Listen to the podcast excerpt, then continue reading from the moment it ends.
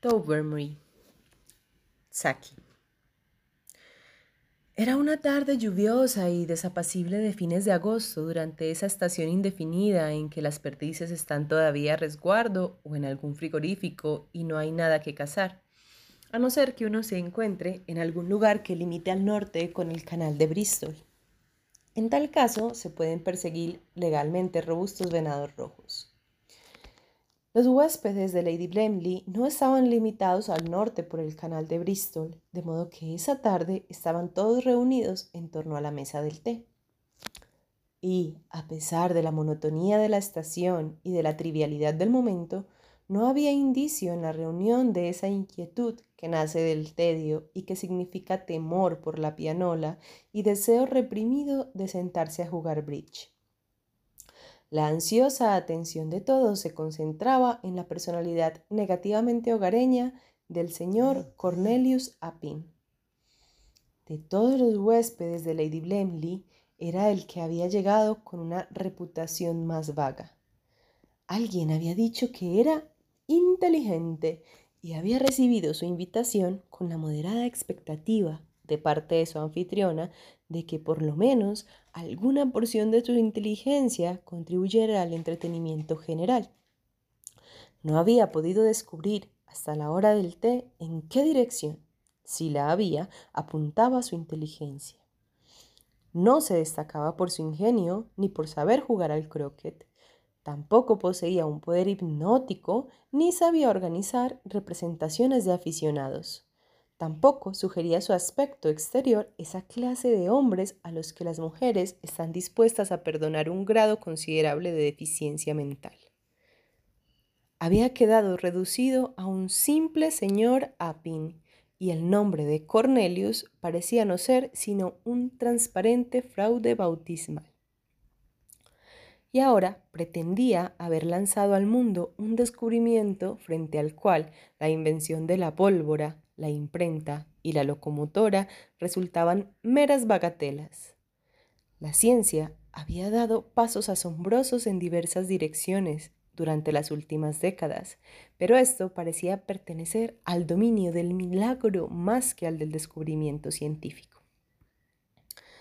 Y usted nos pide realmente que creamos, decía Sir Wilfred, que ha descubierto un método para instruir a los animales en el arte del habla humana y que nuestro querido y viejo Tobermory fue el primer discípulo con el que obtuvo un resultado feliz? Es un problema en el que he trabajado mucho los últimos 17 años, dijo el señor Appin. Pero solo durante los últimos ocho o nueve meses he sido premiado con el mayor de los éxitos. Experimenté, por supuesto, con miles de animales, pero últimamente solo con gatos esas criaturas admirables que han asimilado tan maravillosamente nuestra civilización, sin perder por eso todos sus altamente desarrollados instintos salvajes. De tanto en tanto se encuentra entre los gatos un intelecto superior, como sucede también entre la masa de los seres humanos. Y cuando conocí hace una semana a Tobermory, me di cuenta inmediatamente de que estaba ante un supergato de extraordinaria inteligencia. Había llegado muy lejos por el camino del éxito en experimentos recientes. Con Tobermory, como ustedes lo llaman, he llegado a la meta. El señor Appin concluyó su notable afirmación en un tono en que se esforzaba por eliminar una inflexión de triunfo. Nadie dijo ratas, aunque los labios de Clovis esbozaron una contorsión vivisilábica que invocaba probablemente a esos roedores representantes del descrédito. ¿Quiere decir, preguntó la señorita Resker después de una breve pausa, que usted ha enseñado a Tobermory a decir y a entender oraciones simples de una sola sílaba? Mi querida señorita Resker, dijo pacientemente el taumaturgo. De esa manera gradual y fragmentaria se enseña a los niños, a los salvajes y a los adultos atrasados. Cuando se ha resuelto el problema de cómo empezar con un animal de inteligencia altamente desarrollada, no se necesitan para nada esos métodos vacilantes. Tobermory puede hablar nuestra lengua con absoluta corrección. Esta vez, Clovis dijo claramente requete ratas. Sir Wilfrid fue más amable, aunque igualmente escéptico. ¿No sería mejor traer al gato y juzgar por nuestra cuenta? sugirió Lady Blemley. Sir Wilfrid fue en busca del animal y todos se entregaron a la lánguida expectativa de asistir a un acto de ventriloquismo más o menos hábil. Sir Wilfrid volvió al instante, pálido su rostro bronceado y los ojos dilatados por el asombro. ¡Caramba! ¡Es verdad! Su agitación era inequívocamente genuina y sus oyentes se sobresaltaron en un estremecimiento de renovado interés. Dejándose caer en un sillón, prosiguió con voz entrecortada. Lo encontré dormitando en el salón de fumar y, y, lo llamé para que viniera a tomar el té.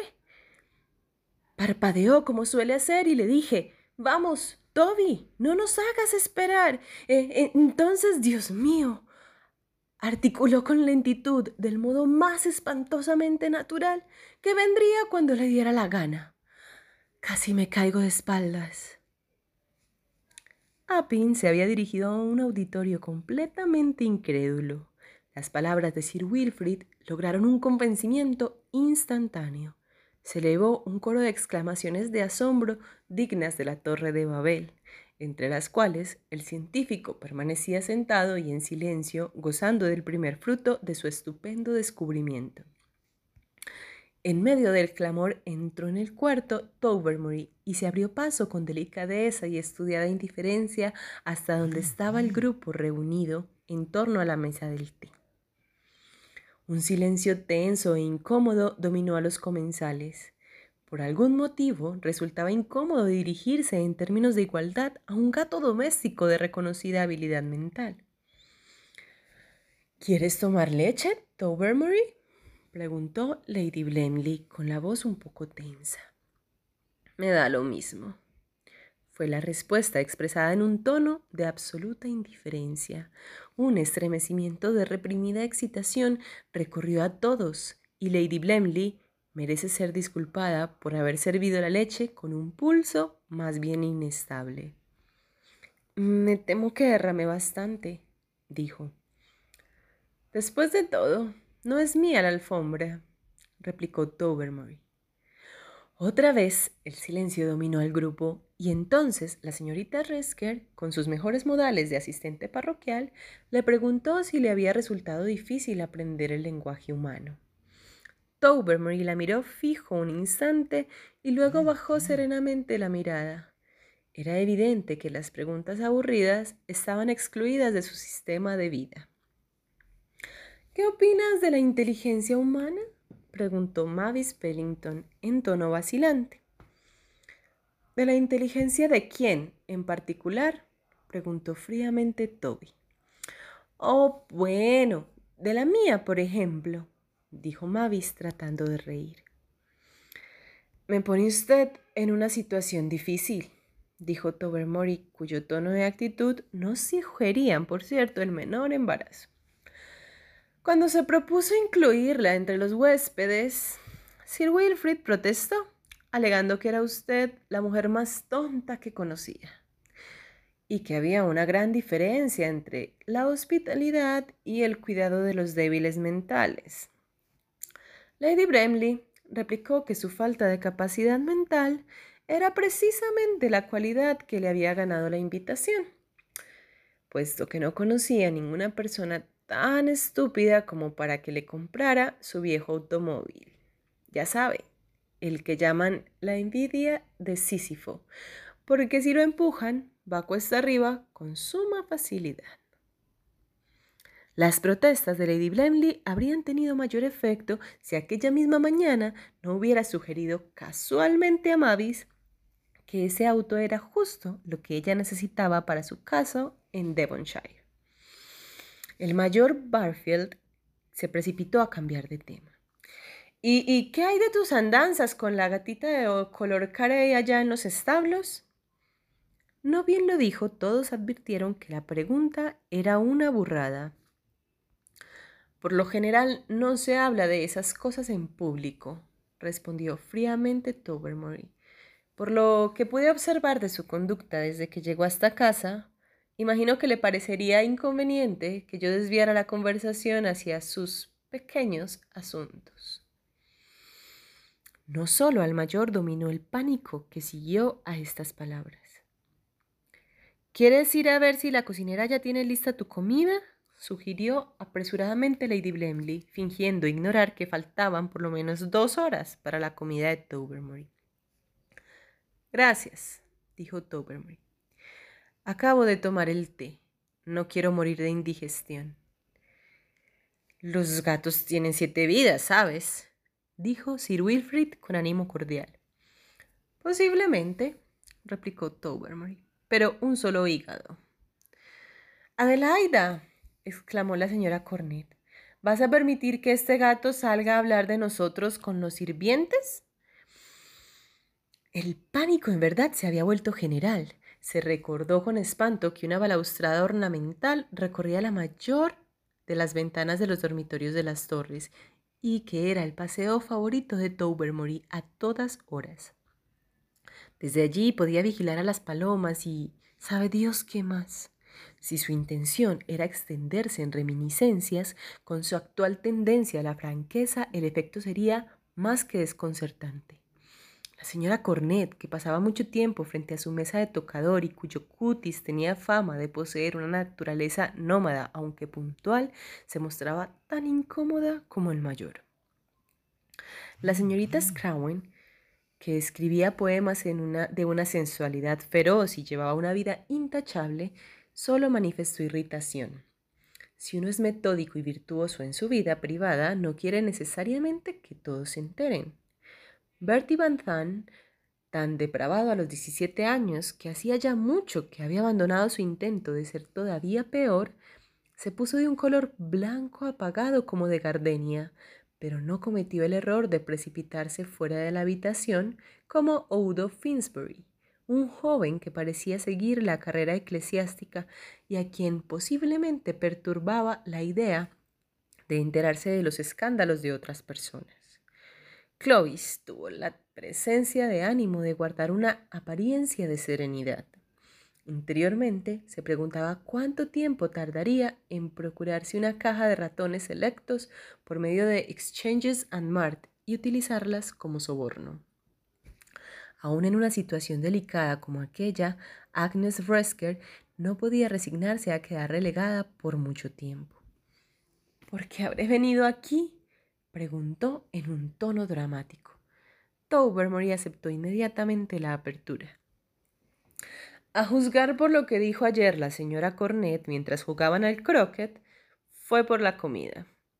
Describió a los Blameleys como las personas más aburridas que conocía, pero admitió que eran lo bastante inteligentes como para tener un cocinero de primer orden de otro modo, les resultaría difícil encontrar a quien quisiera volver por segunda vez a su casa.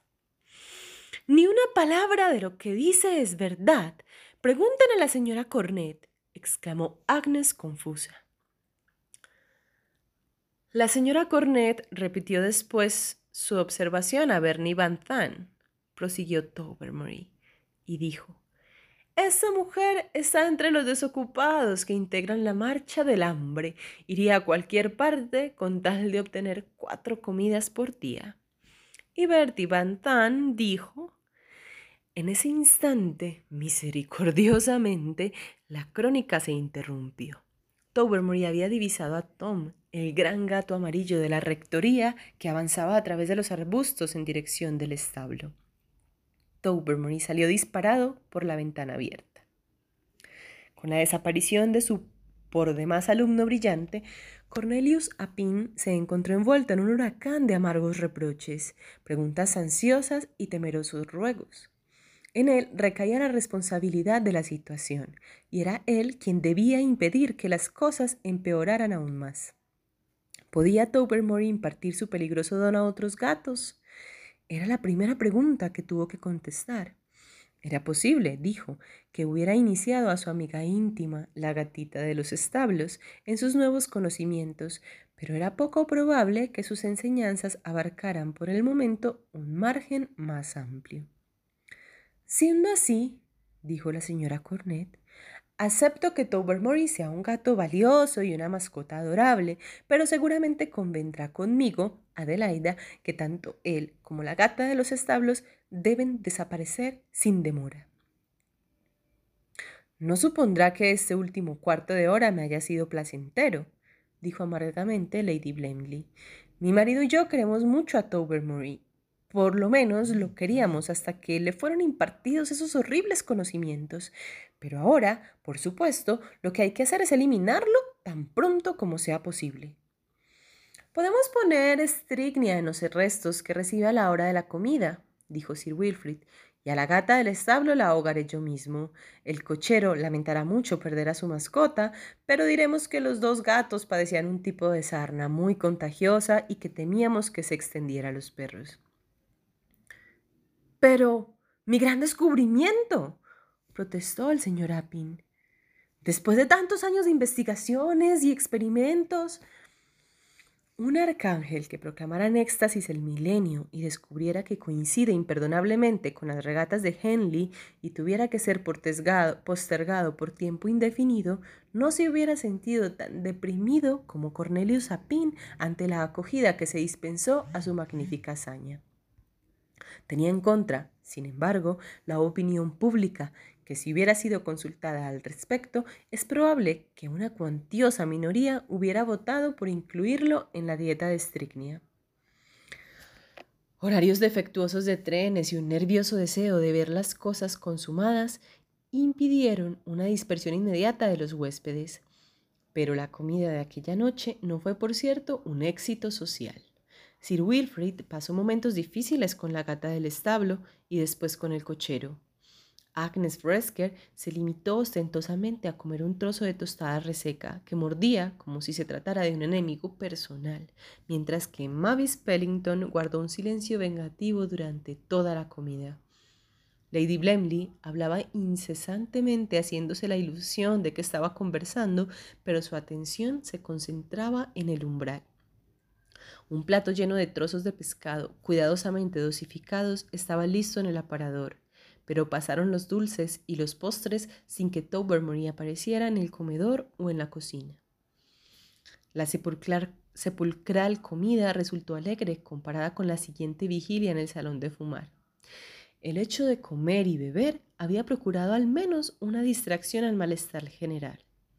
El bridge quedó eliminado, debido a la tensión nerviosa y a la irritación de los ánimos, y después que Odo Finsbury ofreció una lúgubre versión de Melisande en el bosque ante un auditorio glacial, la música fue por tácito acuerdo evitada.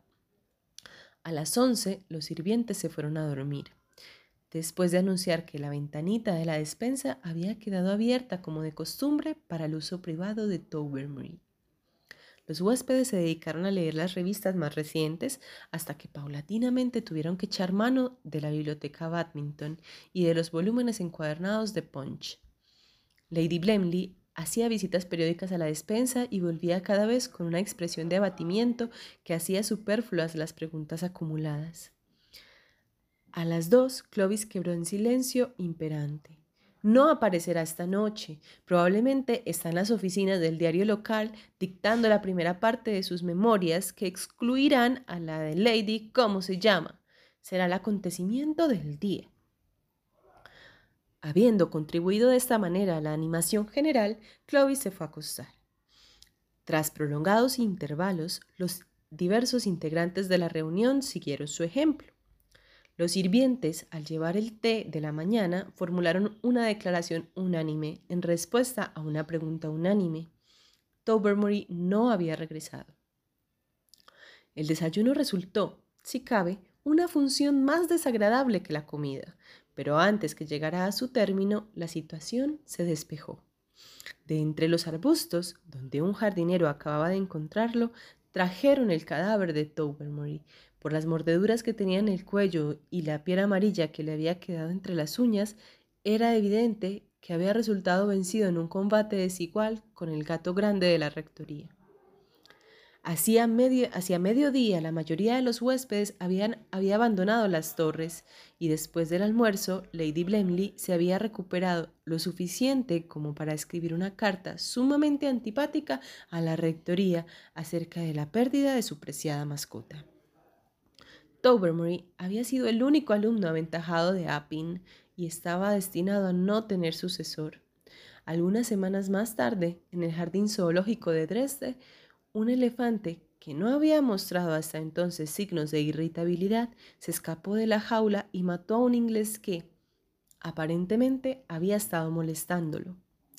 En las crónicas de los periódicos, el apellido de la víctima aparecía indistintamente como Opin y Epelin, pero su nombre de pila fue invariablemente Cornelius. Si le estaba enseñando los verbos irregulares al pobre animal, dijo Clovis, se lo tenía merecido. Fin.